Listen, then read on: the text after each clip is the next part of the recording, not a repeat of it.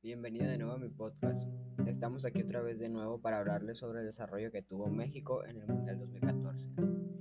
Cabe recalcar que México estuvo a nada de pasar a las semifinales, pero lamentablemente fue eliminado por el equipo Holanda, con un penal que no era de Robin. A pesar de esto, México hizo un muy buen papel, perdiendo ya casi ningún partido y ganando la mayoría.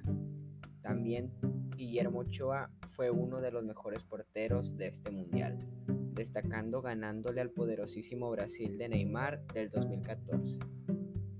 También los jugadores mexicanos tuvieron un muy buen plantel.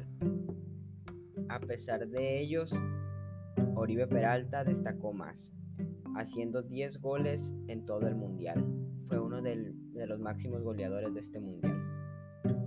También Guillermo Ochoa tuvo 10 paradas y 3 goles solamente en todos los partidos que jugó.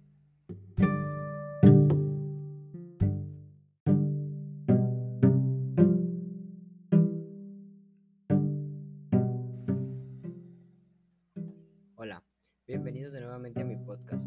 En este podcast hablaremos sobre el equipo Real Madrid, el equipo más grande de toda Europa. Este equipo se fundó en 1902 con el objetivo de la práctica del desarrollo de este deporte.